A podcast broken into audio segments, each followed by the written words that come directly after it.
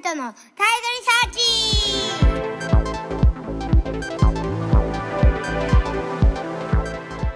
皆さん、こんにちは。えー上平隆人です。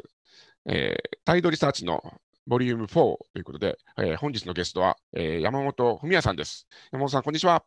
あ、こんにちは。よろしくお願いします。ありがとうございます。えーはるばる長野からお越しいただきました。あはい、そうですね。あの、普段長野に住んでいるので、あの、長野から お話を届けさせてもらえればと思います。いえいえ、あのーこういう時は、まあ、あのーこういうオンラインは便利ですよね。距離を全然そうですね。はい。はい。で、えー山本さんのあの肩書きなんですけれども、えー山本さんは、えー歌人、花の人という肩書きを名乗っておられます。はい。はい簡単に言うと、あのーお花をされるといいますか、そのお花の哲学を語るといいますか、そういったようなニュアンスでよろしいんでしょうか？そうですね。はい。あのーまあ、花というと、いわゆる生け花を想像すると思うんですけども、うんまあ、あのそういう領域に属する仕事をしていて、まあ、花のことを考えたり、花を生けたりとか、えーそういうことをやってます。うーんなんか面白いのは、やっぱり、あのちょっとあの失礼な言い方になるかもしれませんけど、お花っはい。て、あの結構、あのなんでしょう、ただ、その場でこう上手に花をあのアレンジメントするみたいな風なあの教室のもすごく多いですよね。はい。それじゃない気がするんですよ。もちろんはい山本さんがやられてるのは、はい。そこがやっぱり面白いなと思っていて、はい。普通の生け花教室でやられてるのをちょっと卑下するつもりはあんまないんですけども、そはれとはいずいぶん違うことをやられてらっしゃるなという。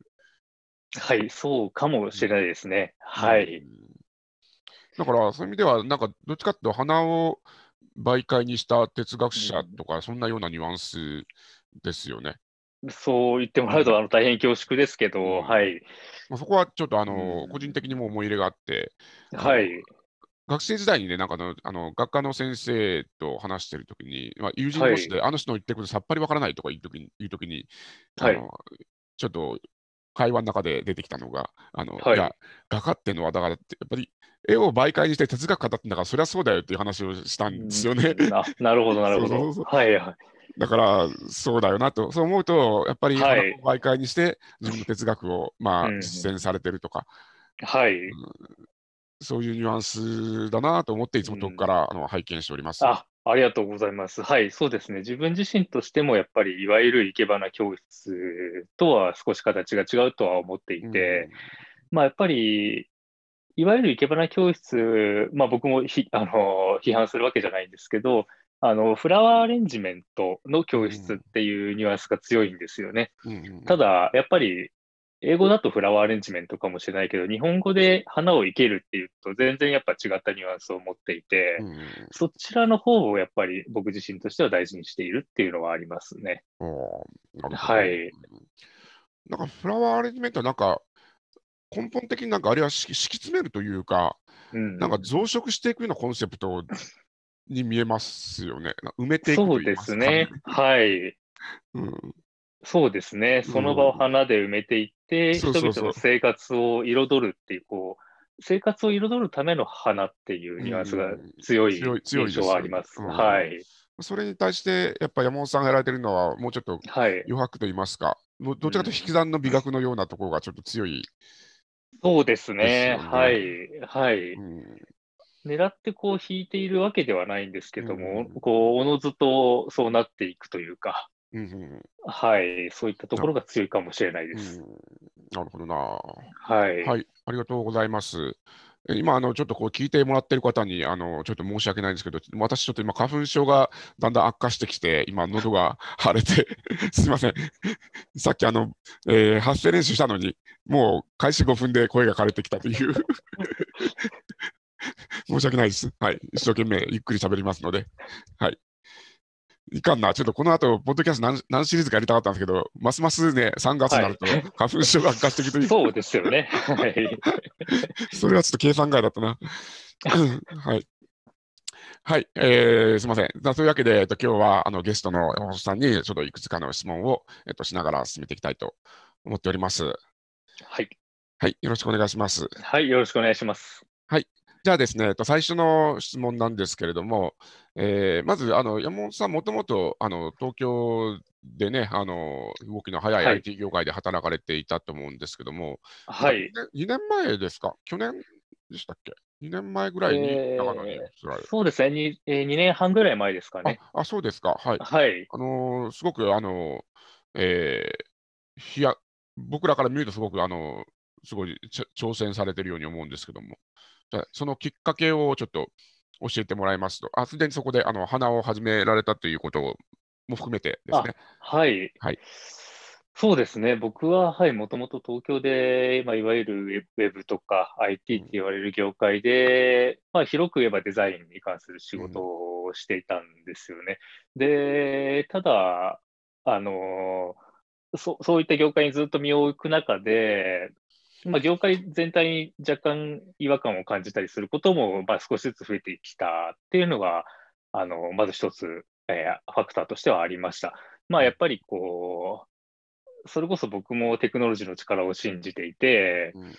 あのなんかテクノロジーが、こう、例えば社会の格差をなくしたりとか、えーそういったものになると思っていたんですけど、まあそうならない、ならなかった現実を見て、まあちょっとがっかりしてしまったっていうのもあって、まあこの先どうしていこうって悩んでいた時もあったんですね。うんで、そんな時に僕はあの、もともと実はあの IT 業界にも入りたくて入ったわけではなくて、うん本当は僕はもともと音楽家になりたかったんですね。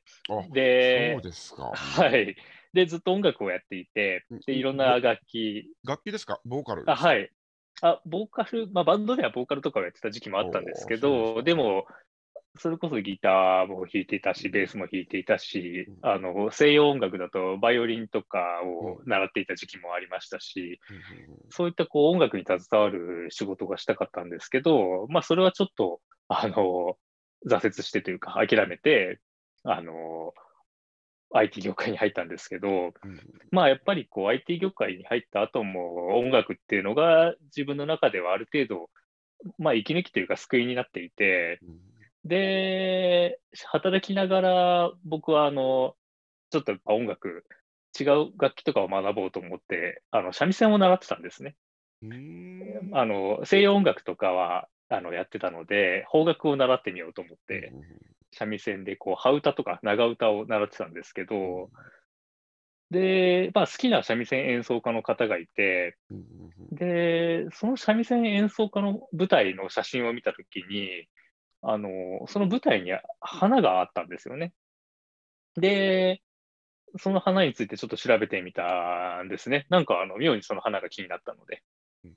そしたら、その花っていうのは、その舞台に、あの、舞台が成功するように祈りを込めて、まあ、神様が降りてくるように生けられた花だっていうのを見て、あ、なんとなく、あ、そんなすごい存在が舞台にあるんだというか、その、この舞台ってその花こそがちょっと主役に見えてしまったというか、うんで、急速に花に惹かれて、あのはもっと花のことを知りたいと思って、花の世界に入っていったっていうのが経緯ですかね。なるほど。そのそのはい花っていうのは美しかったんですか、やっぱり。あ、そうですね。まあちょっとあ写真だったので近くで見たわけじゃないんですけど、やっぱりすごい惹かれる存在だったんですよね。で、それがあの天道花、天の道の花って呼ばれるものだったっていうのを知って、まあ、あの、本当にこう、天に捧げるような花、まあ、すごいこう、存在感を放つ花なんだなっていうことで、あのー印象に残っているというか、まあ、写真だったのに、僕の中では印象に残っていますね。はい。なるほど。まあ、たただ、東京で花、それで学んでたんですけど、こう、僕の花のスタイルっていうのが、いわゆる園芸種の花、その人間が綺麗に感じるために、まっすぐ綺麗に育てられた花じゃなくて、うんうん。あの、自然にある姿をそのまま生けるというスタイルだったので、うん。東京にそういう花がほとんどない、なかったんですよね。うん。あの、道端に意外と雑草すらもないっていううん。街だったので、で、それがすごくこう自分にとってストレスで、もっと花があるところに行きたいと思って、あの、山の近くに引っ越したっっていう流れかなと思います。うんそれがすごいですよね。つまり、この花と近くに行くために、はい。かというとね、普通はみんな仕事の近くに住むじゃないですか。あ、そうですね。ねはい。はい。それがすごいな。そうですね。もうなんかのめり込んでしまって、もう山の近くに行かなきゃって思いましたね。ああそこにはい山があるからってことですね。そうですね。はい。行かなきゃいけないと思ってしまってましたね。なるほど。はい。ははい。い、ありがとうございます。はい。そんなわけで、ね、長野に移住されて、まあ、今あの、すごいかっこいいお住まいにおすお住まいなので、その辺も聞きたいんですけども、もうちょっと、はいはいあの本題に入っていかないと、えーね、一応、はい。一応本当はこれ30分番組のつもりなんですよね。まあ、あのはい自由に語っていただいて、あのね、あの、はいまあ、自分たちやってるメディアなんで、いくらでも伸ばして構わないだろうと思ってやってるんですけども、まあ、それでもやっぱはい本題にちょっと入った方が深い話ができるかなと思うので、はい。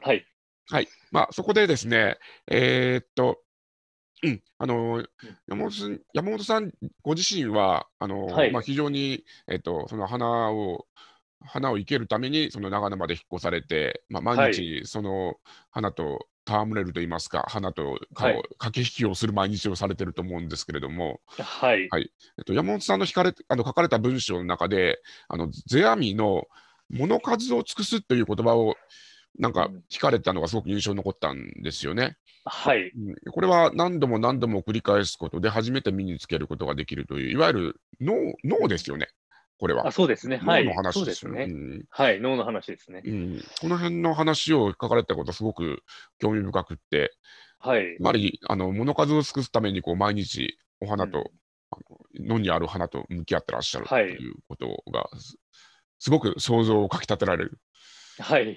ので、ちょっとその辺のどんな日課をすこなされてらっしゃるのかなということをちょっとお伺いしたいです。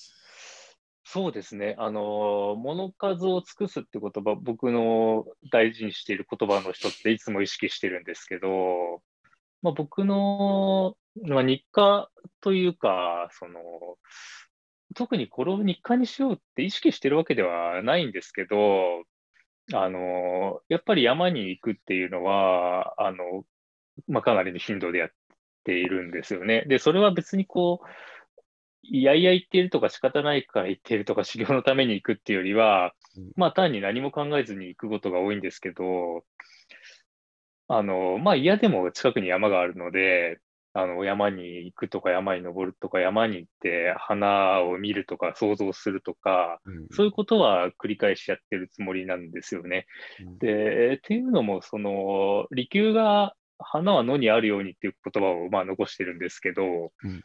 その、花は野にあるように生けるって、その、もう少しちゃんとした言い方で言うと、花はこう野山水辺におのずからなる姿を表すっていうんですけど、うんそれがまあ綺麗な姿だと。ってことはやっぱ野山水辺におのずからなる姿を知っていないといけないと思ったんですね。うんだから、あのずーっと山を見るってことを毎日心がけていて、で、そうするとやっぱ一日一日で山の顔とか形が違っていたりとか、まあ葉の色づきだったりとか、うんあのよく四季ってこう、春夏秋冬で雑に分解しますけど、うん全然4種類では分けられないぐらい数えきれないこう分割があの山にはあって、うんで、あ、昨日とまた景色が違う。で、明日はまた違うってことが平気で起こっていくんですよね。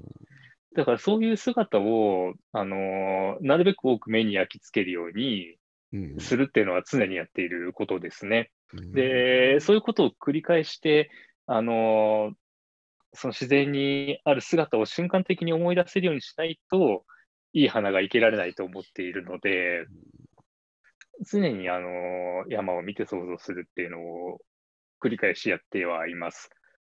うんなるほど。そそれは、はいつまり、その、今、はい。やっぱりイメージをある程度、やっぱり作る必要があると思うんですけども、あの花を生けるはい。つまりそのはいイメージ作るためには、そのちゃんとした本物を、はい。なん焼き付けるという、その膨大な下準備があって、初めてイメージが成り立つんですよね。そうですね。はい。まあもちろんその、で、その取ってきた花を生けるってこともしてるんですけども、それよりもやっぱりこう目にその景色を焼き付けていくっていうことを大事にしているかもしれないですね。なるほどな。何かはい。印象に残った風景ってありますか？あの、それで。はい。まあそうですね。まあパッと思い出すのはやっぱりあの紅葉で、ほうほうで、紅葉ってまああの、いわゆる秋に葉の色が変わるうん現象ですけど、やっぱり見れば見るほど美しくて、うんで、紅葉の葉が風に揺れているのを見てるだけで、あ、これ一生見てられるなって思うぐらい、あの、綺麗なんですよね。で、まあ一方で、あの、やっぱ花ってこの、自然に咲いてる姿が一番美しいと言われるので、花を生けるからには、あの、さらに美しくする、しなきゃいけないとか、そういう言われ方をするんですけど、うん。まあ、この美しい紅葉をどうやったらより美しくできるんだろうっていうのはすごく難しいところで、うん。で、下手にあの使うぐらいだったらいけない方がいいんですよね。なので、その美しすぎるがゆえにこう気軽に刈り取ることを許されない力強さというか、うんうんうんそういったものも紅葉は感じますね。なるほどね。はい。紅葉ですか、すごく意外でしたけど、けど、はい。紅葉って、あれ、不思議ですよね。あの、青い時もなんか光り出してますよね、あれ、明らかに。ビームそうですね。ねはい。特に僕、あの、新緑の頃に感じます。あの、あ、はい紅葉の、あれがビーム出して、明らかにあれが、はいなんか、そうですね。やっぱ紅葉って本当に、ただ美しいっていうか、やっぱりこう美しすぎるからこそ難しいなって思わされるものうんも、やっぱ、まあただ、あの、本当に春、夏、秋、冬はもちろん、その間の季節とかも、やっぱそれぞれにそれぞれの美しさがすごくありますよね。はあ、はあはあ、なるほどな。はい面白いな。なるほど。今、はい。あの、まあ、その、生けるという裏に山ほどたくさんのイメージ見て、まあ、それがままさにあの物数を尽くすっていう、いや、その通りですね。はい。あのあと、もう一個聞きたいのは、その日課で行ってらっしゃるのは、朝早く、夕方とか。いや、そこは時間はその、あまり意識してないですね。朝早くから行くときもありますし、うん、えーまあ、夕方は、あの、夕方以降になると熊が出る可能性があるので控えてるっていうのは、あの、現実問題としてちょっとあるんですけど、はい。まあ、でもやっぱりこの、花は取る時間によって、その、ちょっと姿が違ったりとか、その手当ての仕方が変わったりするので、うんうん、なんか、その時間っていうのも結構大事ではあるんですけど、うんあまりこの時間に行こうとは決めてはないですね。あの、ど今行かなきゃいけないなとか、なんか山に呼ばれてる気がするなって思った時に行くっていうのがああ、なるほど。それ正しいかもしれないですね。なるほどな。うん、なんか仕事に忙しいと、ほら、ついつい、あの僕らこう東京で今もうびっしりこうオンラインのミーティングとかはい、ね、入ってるので、はい、はい、ついついこう家の中にずっといる感じになると思うんですけど、はい。まあ、その辺でやっぱ長野だと、というわけでもなく、意識しないと多分外に出ないですよね、その長野にお住まいでも。まあそうですね。あの、うん。家に、ずっと家にいることは結構簡単なので、あのでもやっぱりこう、ななんていうんですかね、今山に行かなきゃみたいなあの気がしてくることがあるというか、それがすごい。うん、なんか今日行った方がいい気がするとか、あのそういう、まあ、あの気のせい、気のせいかもしれないんですけど、そういう気のせいを大事にしている部分はあるかもしれないですね。いや、気のせいが多分大事ですよね。何かにね、そういう気持ちになるっていうのは、多分意識の下で何かが働いてるんでしょうから。そうですね。まあでもそうやってこうやっぱ山に行ったりとか山を見続けていると、すごいこういい花に出会った時うに、ん、もう花に出会った瞬間にこう、生けた姿まで全部思い浮かぶというか見えることがあるんですよね。あーこの花はこの器にこう生けられ、生けられるというか、うん、多分そう生けられたがってるように見えるというか、なるほど。はい。そういう、そのためにもこう、山をずっと見続けることが必要かなって思ってますね。なるほど。面白いです。ははい。じゃあ、今のおはい話で、ちょっと非常に大事なキーワードを聞いた気がしますので、えっと、次の質問にちょっとつなげていきたいと思います。はい。で、あの、山本さんがやられてるのは、あの、いわゆる投げ入れっていうはい。やつだと思うんです。ちょ、ちょっと投げ入れの解説を少しお願いします。あ、そうですね。投げ入れとは？あのーはい、投げ入れっていうのは、えーまあ、いわゆるこの、もともと花っていうのは、基本的に形ができたのは、最初、縦花って言われていて、うんその花を立てる、あのーまあ、花をこう止めていくわけですね。うんで、それがこう、もっと流派になって、立花っていう名前になって、池坊ってまあ流派が誕生したりとか、そうなっていくんですけども、その中で、まあ、もう少しこう、気軽にできる花として、庶民に普及した花があったんですよね。うん。で、それがあの、まあ、いわゆる投げ入れっていうもので、うん。で、例えば、あの、利休とかがやっていた茶花がイメージに近いとは思うんですね。茶花っていうのは、その、まあ、茶室に、あの、客を迎えるために生ける花ですけど、うんあの、素朴、いわゆるこう、花瓶、花器じゃなくて、えー素朴な竹の器とかを花入れに見立てて、そこにポンと、えー花を放るように入れると。その茶花が、まあ、あの、まあ、投げ入れそのものなんですよね。うんだから、こう、いわゆる花をどんどん止めて、きれいに止めていくっていう花に比べると、えー庶民的でやりやすい花ではあるんですけど、うんまあ、その分、この、偉大なる素人の花って言われることもあるんですけど、うんあの、素人でもできるからこそ、全身全霊でやらなければいけない花とも言われますね。うんなるほど。その、剣山とかを使うと、あの、花を止めるっていうんですよね。花を止める。でも、あの、投げ入れっていうのは剣山とかを使わないので、うん水に対して花が止まるんですよね。おーその花を止めるか花が止まるっていう違いがあって、花が止まるを大事にしているのが投げ入れですね。それが自然の姿を表すっていう。なるほど。はい。それは、ちょっと、はい、ビビッときました。今の言葉は素晴らしいです。はい。ななるほど。はい。はい。あだからこそ、その、野にあるイメージってものが、そこで聞いてくはいるということなんですね。そうですね。はい。なるほど。はい。はいそこで今日の本題に行きたいんですけれども、はい。その花を生けるということは、まあ、投げ入れはその自然を大事にしてると思いますけれども、やはい。はりこの野にある花を、やっぱり殺しつつ新しく生かすという、まあ、そういった行はい為になるわけですよね。はい。ここで、やっぱりその矛盾や葛藤っていうものを、まあ、あの抱えながらそういったことをする必要があると思うんですけれども、はい。その、その中にどんなふうにこう、対峙、いわゆる向き合ってらっしゃるのかなはいっていうことの、はい、その辺のお話をはい。お伺いしたいと思います。そうですね。あの、やっぱまあ僕らって本当にこう殺人鬼みたいなもので、やっぱ花、あの花も生き生きてるんですよね。うん、で、しかもすごく美しい。それをあえてこうわざわざ撮るっていうのは、実はすごい罪深いことでう、ん、そこにあれば美しいのに、それをあえて殺して刈り取ってしまう。うん、で、じゃあその罪深さをどうするかっていうのを、まあ、いわゆる僕ら、花に携わる人は、あの、ずっと背負っていかなきゃいけないっていうのはいつも考えてるんですよね、その罪深さを。で、じゃあその罪深さをどう背負うか、どう花を殺すことを正当化するのかっていうのが大事なんですけど、まあ、よく言われるのは、花を殺すなら、その殺した力でより多くを救わなければならないっていうんですよね。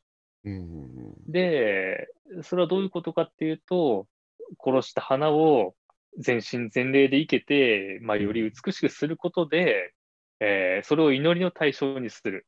うん、で、祈りの対象にできれば、多くの人がそこに対して祈りを捧げて、えー神様が叶えてくれるかもしれない。うん、そうすることで、より多くの人を救うことができるっていう、まあ、あの、本当に宗教の話なんですけど、うん、まあ、花花を生けるって宗教そのものなんですよね。うん、だからその花を殺すからにはより多くを救うっていう、あのー約束のもとに花を生けることを許されているっていう状態だと思いますね。だだと思って生けています。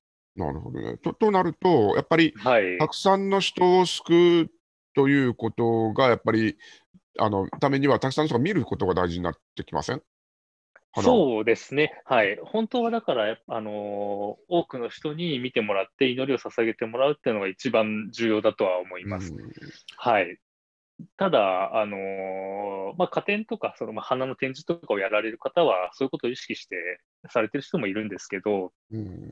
なのるで、はい。なので僕の場合も、例えば作家さんとコラボレーションして、うん。えー作家さんの器に対して僕が花を生けて、えー見に来てもらうとか、うん。あのーそういうことをやっていますね。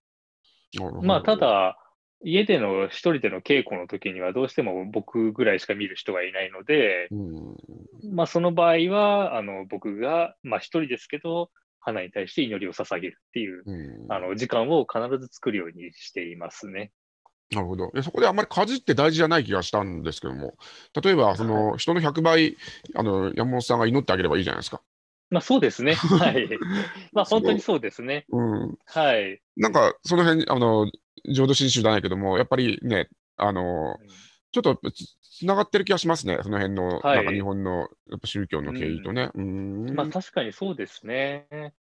はい。数が重要っていうよりも、まあまあ、やっぱりこう、祈る気持ち、自分自身が祈る気持ちとか、うんねあのーやはりこう、もともとは神様が、えーそこに神のよりしろとして降りてくるための花なので、うん神様が降りてこないと花じゃないんですよね。わあ、それは面白いな。それが、はい。あの床の間のお話でしたっけ？あ、はい。あそれがすごいしびれますね。あの山本さんの本の素晴らしい本があってですね、はいえっと。すみません。ありがとうございます。えっと、タイトルが、えそんな感じないな。あ、風動いて開く花で、あの皆さん検索してください。多分 ありがとうございます。ベースでしたっけ？どっかで販売されてますよね。あ、そうですね。ベースで販ベースで売してます。販売されてる本で、はい。まあ、そちらを読んでてすごく印象に残ったのが、その床の間の余白、心の中にこう床の間を持とうという話が、今のまさにはい。話でしたよね。そうですね。あの、やっぱり昔って床の間があったんですよね、生活の中に。うんで、そこってすごく贅沢な場所で、神のわす場所なんですよね。で、まあ、あの、近代になると床の間に物を、物置にしたりとかうんする人も増えてましたけども、やっぱりそこには花を飾っていつでも神様がいるっていうう、んあの、場所だったので、いつもこう、昔の人っていうのは、あの、神様に祈りを捧げる時間とか場所を持ってたんですよね。うんでも、やっぱ最近こう、生活様式が変わって、そういう場所がなくなってしまって、あの、神様ってものを考えたりとか、祈るきっかけみたいなものがどんどん減ってきたので、うんうん、何かこう、生活様式から床の間がなくなっても、まあ、心の中に床の間を持つことで、まあ、そういうこう、超越的な存在を身近に感じるみたいな機会を増やしていけるといいんじゃないかなって思っているんですよね。なるほどね。うんその半分が、半分がその神のためにあるっていうのはすごい話ですね。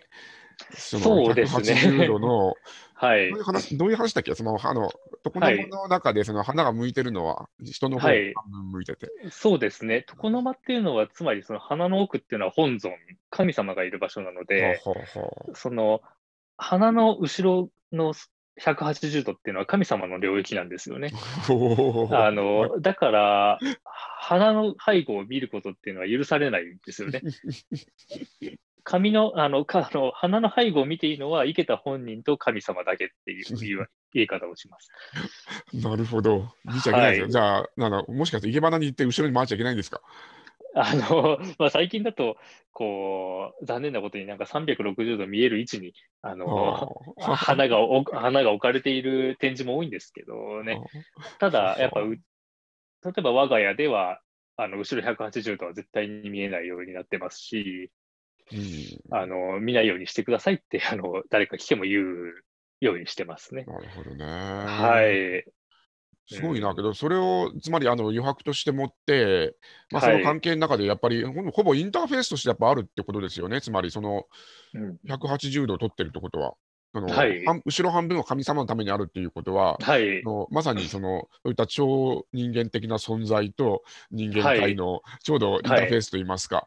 そうですね。はい。本当にインターフェースだと思います。あーなはい。そ、そこの境界、境界に花があるというか、はい。まあ、彼岸とこう、志願みたいなものかもしれないですけども、うんうんなるほど。うん、はい。面白い。ああ、なるほど。今のがほぼ答えってことですね。やっぱその対峙されてるという、まあ、最初の質問ですと、はい。まあ、そのいかにして、えーその祈りのためにあるか。うんはいまあいはい。そうですまあたくさんの人に届ね。けるなり。うん。例えば、まあ、古代、例えばアステカとかでも人心釘ってあったと思うんですよね。その、あの、人の心臓を神様に捧げるとか、うんあれも結局、人の心臓、人を殺して神あの心臓を捧げることで、神様に祈って、より多くの民を救うっていう行為やったので、あの、ほぼ同じことだと思うんですよね。なるほどな。はい。うん、日本の場合はそれをまあ花でやってきたところですよね。そうですね。はい。なるほどな。深いですね。そう考えると、じゃああれは花を生けてるように見えて、はいその人間と超超人間界の、あの、まあ、モアザンヒューマンという言い方をするんですけど、そういったものはい。との、まあ、うんまさに本当に、あの、全体があってこそ成り立ってる話なんですね。そうですね。その、そ、そこのか領域にアクセスするための、うん。はい、ものですよね。はは、面白い。あ、はい面白いっていけないけど、まあ、だからそういう、そういうような、だから葛藤をやっぱ抱えて、やっぱやってらっしゃるということは、あの非常に、はい、あの、はい。面白くあの聞かせていただきました。はい。じゃあ、えーそこを踏まえて、じゃあ次の質問に移りたいと思います。はい。はい。で、ここでですね、あの、まあ、えっと、この投げ入れみたいな、あの、非常に、まあ、難しい美意識といいますか、ちょっと何とも言えない美意識ですよね。あの、合理的じゃないですよね、おそらく。そうですね。はい。うんうんあの合理みたいなものとはちょっとかけ離れてるかもしれないですね。うんだから利休がほら、あのわざとみすぼらしい花あの器で やるはい。話もそうですね同じように感じるんですけど、はい。だから、あえて、あえてだから、あの、えーなんでしょう、高級な路線を狙わないってこともいっぱいあるわけなんですが、歪んだものは歪んだようにとか。うん。うんあ、そうですね。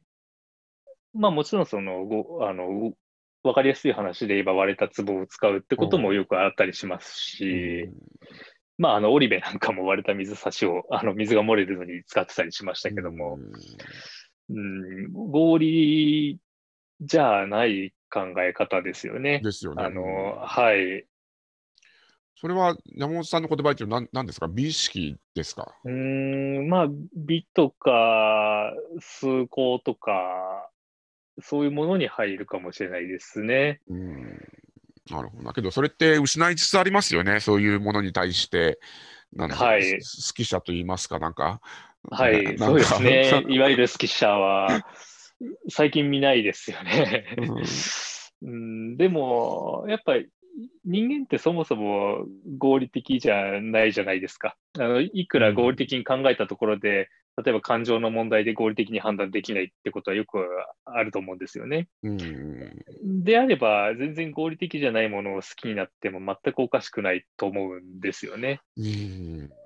逆になんか、その非合理的な人間が合理的なものばかり求める方が僕は違和感があるというか、うん。うん、で、なんか面白いと思ったら、それでいいと思うんですよね、あのものに対しては。なるほど。うん、その、よく美しさの基準で、その美と崇高と不モールって区別ししますけど、不モールってユーモアのことですね。うんはい。だからその、ユーモアって、まあ、オリベとかってまさにあった人だと思うんですよね。うんそういうなんか、まあ、ユーモアみたいなものが、あの、ご合理ばっか追求すると欠けていくなって気はしてますね。うんああ、そこは本当に、どんどんね、あの違うものがはい許されなくなっていく感じはありますよね。うん、はい、そうですね。ただそれはなんか今、あの山本さんみたいに、えーとはい塩尻にいても、やっぱりあのみんながそのその辺に住んでらっしゃる方がそういう意識持ってるかって、そんなこともない、なくないですか？まあそうですね。まあやっぱり、あの合理的な意識を持ってる人も多いんですけど、うん。ただやっぱり、あの山の近くに住んでいて、山岳信仰が残っている町なので、うん、はい。だから、例えば近所の高齢のおばあさんとかはいつもその町の不動明王さんにお祈りしていたりとか、うん、うん、あのそういう光景は見かけますしう、ん、あの、1年に何回か行事があるんですけど、やっぱり山の神様にまつわる行事ばかりなのでう、ん、で、若い人もその時はなんかこう、必ず参加するんですよね。なんかその、それを嫌がらないというか、全く。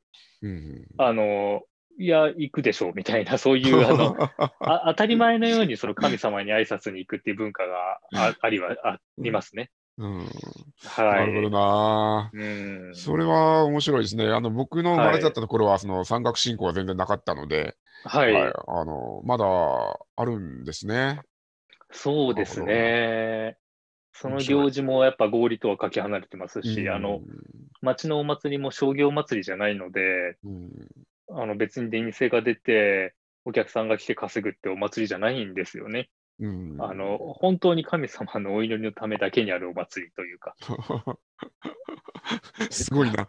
なんかはい同じ日本でね、生活しながら、なんか随分違うものを見てる気がします。そうですね。うんだから不合理そのものな気がしますね。あはい。ーけど、山本さん自身は、その移住されるまでは、はい。東京育ちいや、えっ、と、僕は静岡県で生まれて、うんまあ、あの富士山が見える町で育ったので、山とかは近くにあったんですけど、学生の頃から東京に出てたっていう、うん出てましたね。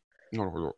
はい。静岡の時には別に山岳信仰って、うんまあけど盛ん盛んっていうか、まあありますけどね、あの辺も。あのはい、ありますけど、ただ僕はやっぱほとんどもう薄れてましたね。あの、祖母が、あの、ちょっとあったぐらいで、うんで、まあ、いつも富士山を見て、なんか、うんあの、今日は富士山が傘かぶってるなっていう、あの、おばあちゃんだったので、うんあの、山を見る習慣みたいなのはその時からありましたけど、うんただ、信仰深く、深かったわけではないですね、その頃は。なるほどね。やっぱり、はいまあ今行かれて、はい。なるほど。はい。うんそうですね。こういうのに気づき出したのは、やっぱり東京で、あの、仕事を続けることにちょっと違和感を持ち始めてからだとは思いまうす。んはいまあ、はいなおさらそこで、まあ、やっぱり違う物差しが見える気がしますよね。いや、僕は聞いただけでもそう思いますから。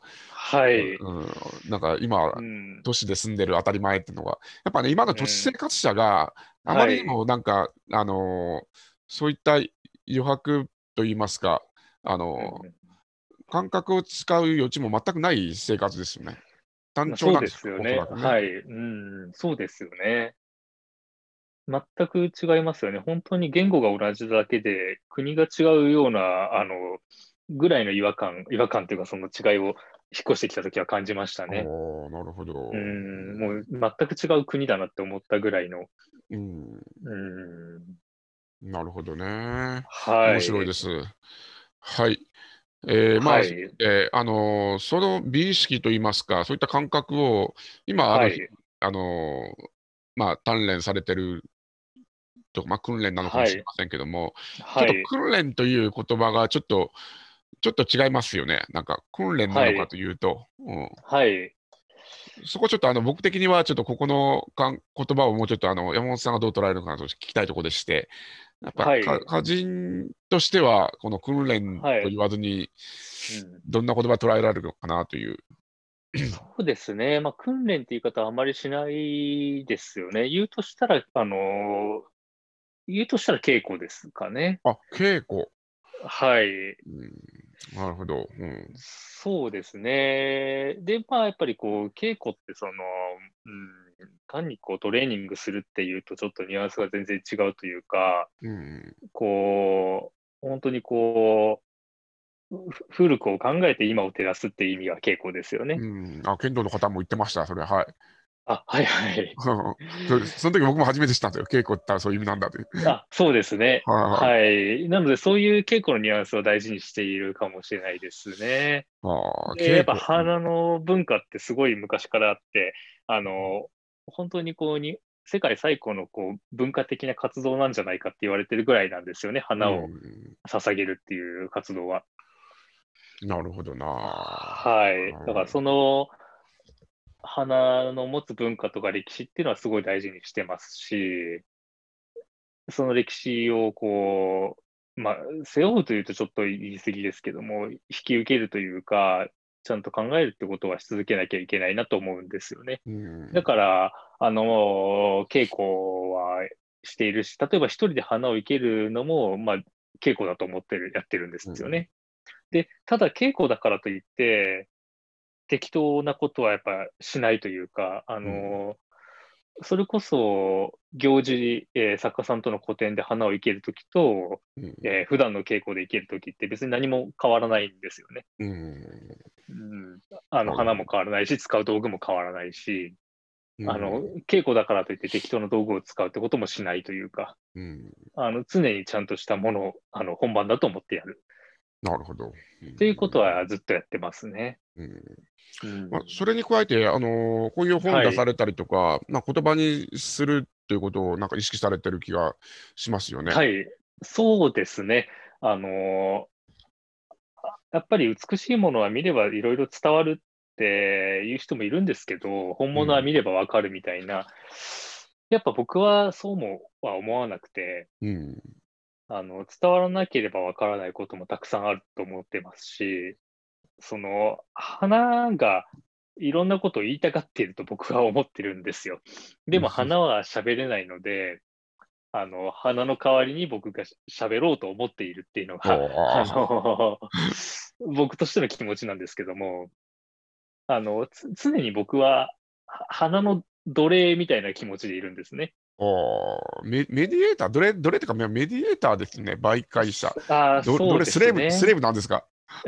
まあまあちょっとそのスレーブなサーバントみたいなものかもしれないですけども、ああ、そうですか。でも、はい。あの例えば花を生けるときも僕が生けたいように生けるというよりは、うん。花がこう生けられたがってるからこう生けるっていうイメージですし、うん。だからで花を取るときも持って行ってくれって言ってるような花を持っていきますし、ああ、なるほど。うんああその辺じゃ受け身といいますか、やっぱり花の方に主体があるんですね。はそうですね。はいそ、そういうつもりで僕はあの活動してますね。花の言うことを聞いているだだけっていうつもりです。うんあ、面白い。まあ、そこまで一体化されるというか、はい。まあ、あのーこ花の声を聞くという、ついすごいですね。それうん非常に、ですね。うんだから、花を生けてる時間っていうのは別にこう、自分にとってすごい楽しい時間ってわけでも何でもないというか、あまりこう、あまり何も考えてないことが多いですね。うあむしろ無心なんですね。楽しいとか、うん没頭するとかいう感覚もなく、あまりないですね。楽しいってこともそんなにないですね。なるほどね。あのはい。セントミハイっていう、あのあ心理学者が、はいフローっていう言葉を出してて、うんはい。なんかね、あの夢中になってる時とかはフローだとか言うじゃないですか。はいはい。あれとはやっぱ違うんですね。もうもうちょっとこの葛藤しながら、悩みながら、言葉にしながら。そうですね。あんまりこう、没頭っていう形でもないかもしれないですね。結構、事務的、作業的な部分はあるかもしれないです。その、っていうのも、あこう、いかに自分の、やっぱ自分が楽しいってことは、割とこう、自分の好きなように花をコントロールしてるってことが多いと思うんですよね。おーおーはいはいはい。はい。はい。で、僕はやっぱそうじゃなくて、うんなんとなく鼻と目があって、あのそ、その時にこう、あ、こう生けられたがってるなって、あの、思い浮かんだ通りにやってるだけなので、うんつまり花に見られてます、じゃあ、もしかして。そうですね。まあまあ、あの、あの、こういう僕の発言も完全にこう、非論理的で、あの、おかしい、おかしいというか、分かってるんですけど、まあでもこの、僕はこの気気のせい、気のせいかもしれないけど、この気のせいを大事にしているというか。いやいや、気のせいじゃなくて、けど、もの作る人ってやっぱそういう境地に達していきますからね。基本的にはい。そうならないとね、あの、うんえっと、あくまでも自分があって人がいてという感じじゃなくて、はい向き合っていく状態はあるでしょうし、はい。うんだけどすごいな、花と目が合うという言葉は初めて、すごいな。はいあそうですね。やっぱありますね。あ、なんかこの花はちょっと持ってってくれって言ってるなって花もありますし、あの、やっぱ持っていくなって言ってる花もありますし、あーなるほど。だからでそそういう花は取らないですし、あ、取らないですか？そのそういう花はやっぱりはい取。らないという。取らないですね。あーやっぱその辺は、あれです。あ、すみません。あの、えっ、と、自分の中で、ちゃんと基準を持ってらっしゃいますね。あの、まあ、どっかでやっぱはいえないといけないところあると思うんですけども、やっぱり、はい。切り取る以上は。うん。そうですね。だから、基本的にやっぱ無駄な採取はしないですよね。おはい。ーなるほど。う。うんん。うんまあ、花ね、なんか、なんか、こちらの本でも書かれてましたけど、花はね、生殖器だとかいう話とか、そうですね。すすごいですよね。そういう視点で見ると。はい。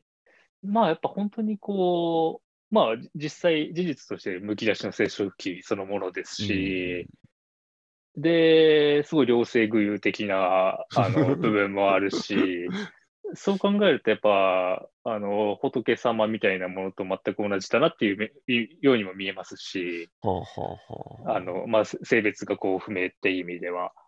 はあ、ああはい。神様は性別不両性具有でしたっけ？なるほどな。ううんん、まあそうですね。そういったものを超越した存在ですよね。そうですね。やっぱこう、超越した存在だなっていう気はしますよね。で、やっぱりよく見るとすごいグロテスクだし、うん。あのーむしろエエロティックな部分も多いと思うんですよね。うん。うん、で、そういうものをこう、殺して命を奪っていくっていう、だからやっぱりこう、花を殺していけるってすごいグロテスクな作業だと思っているんですよねう。ん。あんまりこう美しいものではなくて。なるほどうんな。はい。いやそその辺じゃあ、あの例えば東京近辺にある花っていうのは全部、あの栽培されてる人工的になんか作られてる花な気がするんですけども、まあ、ああれは多いかもしれないですね。大体、あうん、普通そうですね、農家さんが無理やり、無理やりと言い方へ、ちょっとひどいですけども、まあはい。人工栽培して、はい。その、まっすぐ伸びるように育ててう、んで、すごい、あの、色も鮮やかにして、っうんていう花が多いですよねで。すよね。うん。うんまあそれは、やっぱり山本さん的には花じゃないないと言いますか、生命はもう感じないですよね。確かに。そうですね。まあまあ、花に罪はないんですけど、うん。やっぱりこう、野山水辺おのずからなる姿を表すっていう意味では、あの、不自然な花だなとは思ってしまいますね。ああ、なるほどね。いや、はい。思います。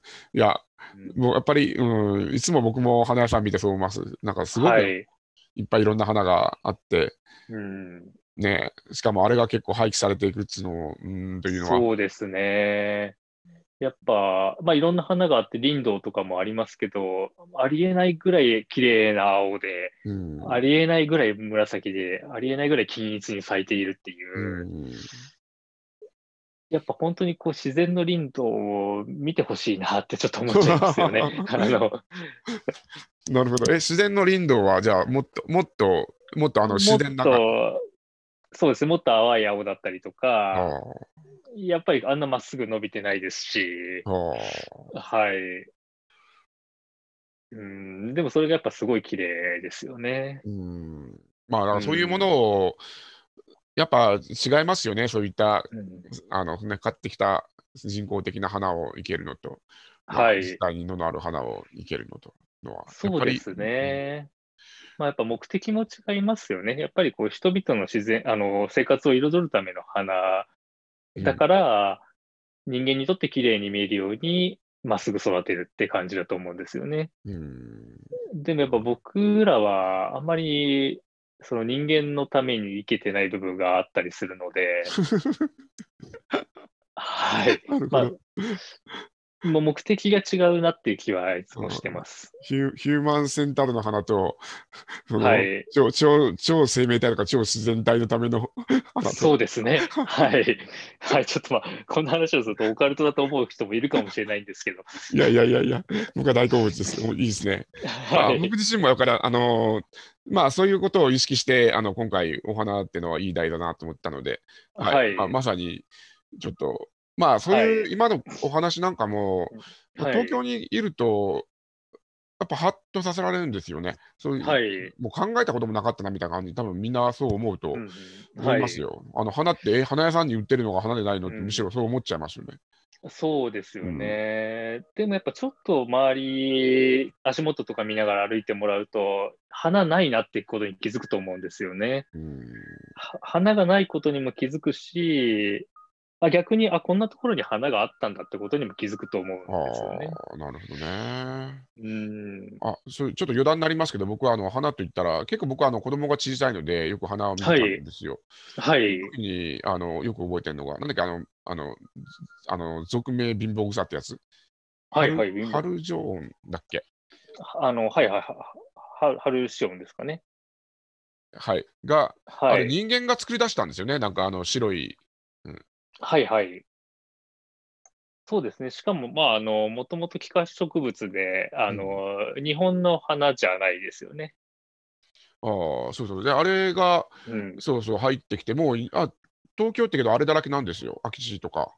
はいはいはい。うんで、あれはやっぱものすごいなんか目立つというか、なんかしかもそれの強いのは人間が作り出したんだっていうのはね、除草大にも伝えるほど強い。はい。ねそうですね。やっぱあれもまあ菊の仲間なので、そういう目で見れば確かに菊っぽいなとは思うんですけど、うん。うん、でもやっぱりこう、本当に日本の山野草って弱くて、あのあやっぱそういう気化植物とかにすぐやられちゃうんですよね。うん。だからどんどん減っていっちゃうんですけあどー、なるほど。うん、まあうん。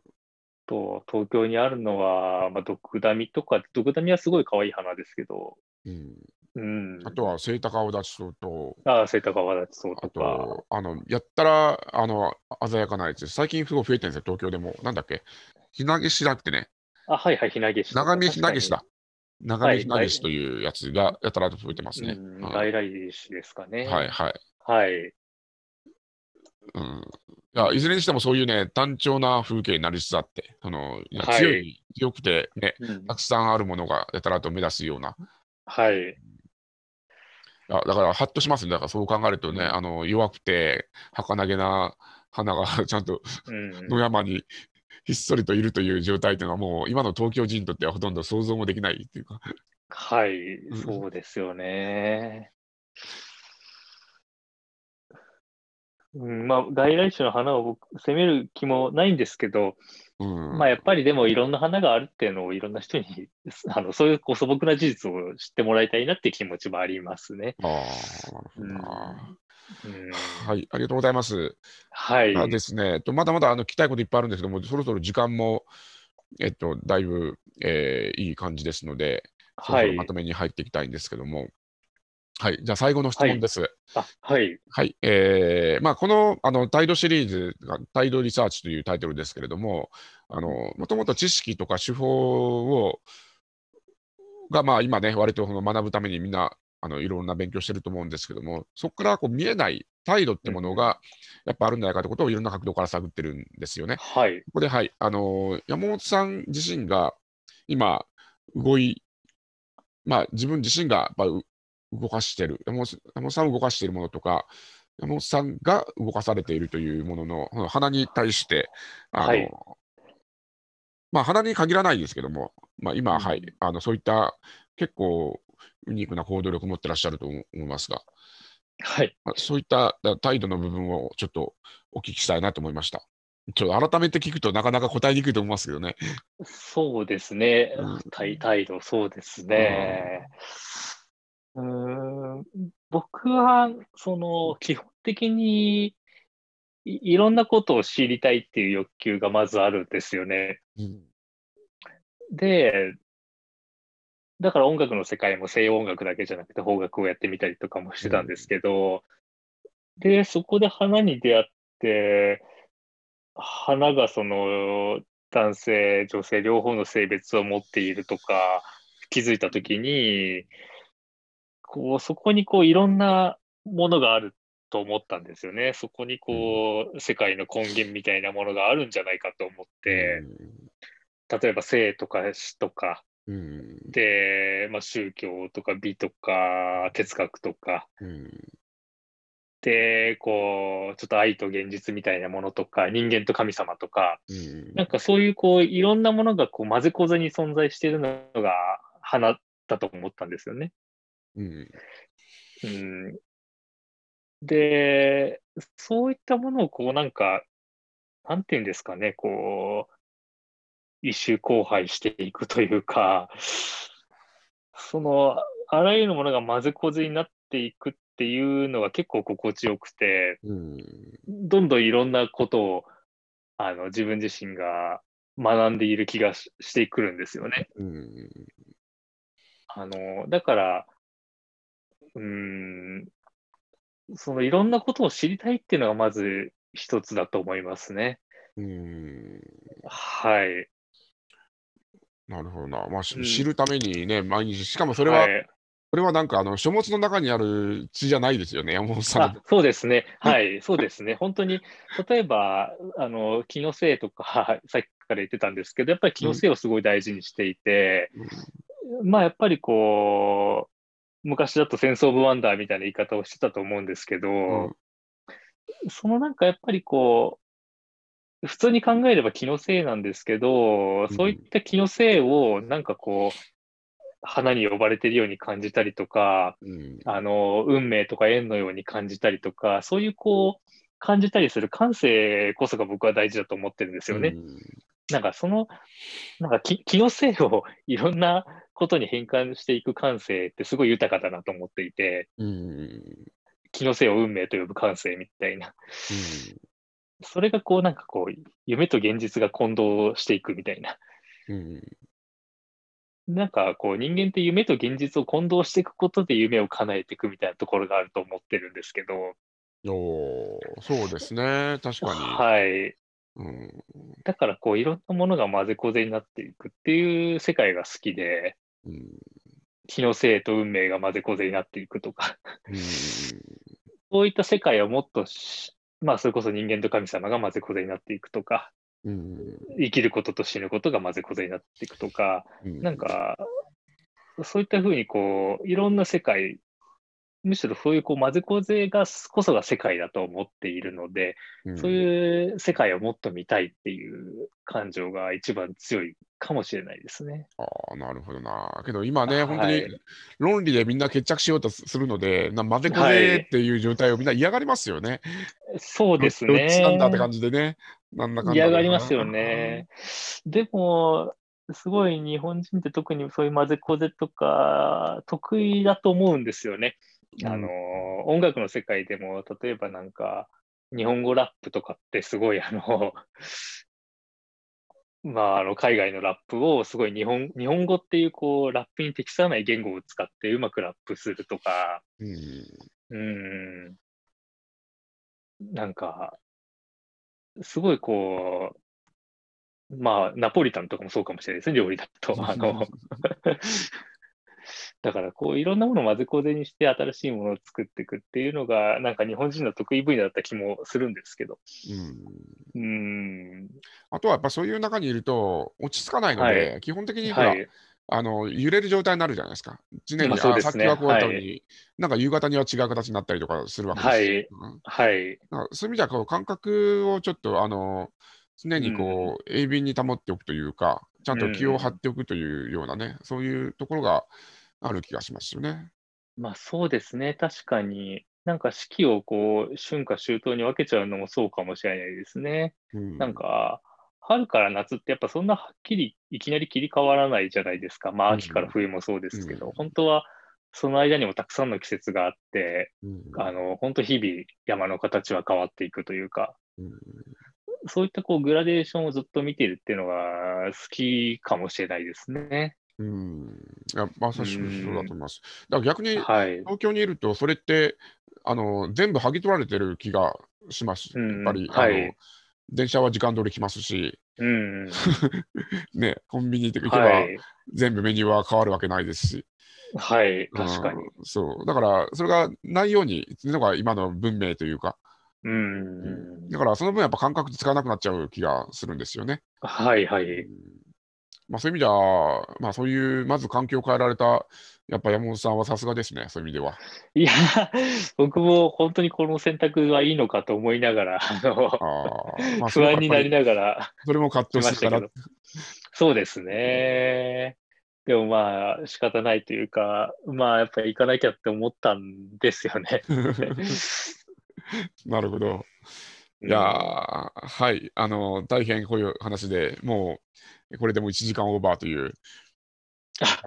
すいません、ありがとうございます。いやいやいや、やっぱり、やっぱりあのーはい、あの、いい感じでオーバーするのは全然、あの、ありだと思います。むしろ聞いてる皆さんもね、こういう貴重な話だと思いますので。じゃあ、はい、えっ、と、そんな感じで、はい、えっ、と、ちょっと長長い時間でしたけども、えっ、と、いろいろと、えっ、と、山本さんにお話をお伺いしました。はい。じゃあ、それでは、えっ、と、このぐらいで、えっ、と、今日は終わりたいと思います。えー山本さん、今日はどうもありがとうございました。いやいや、ありがとうございました。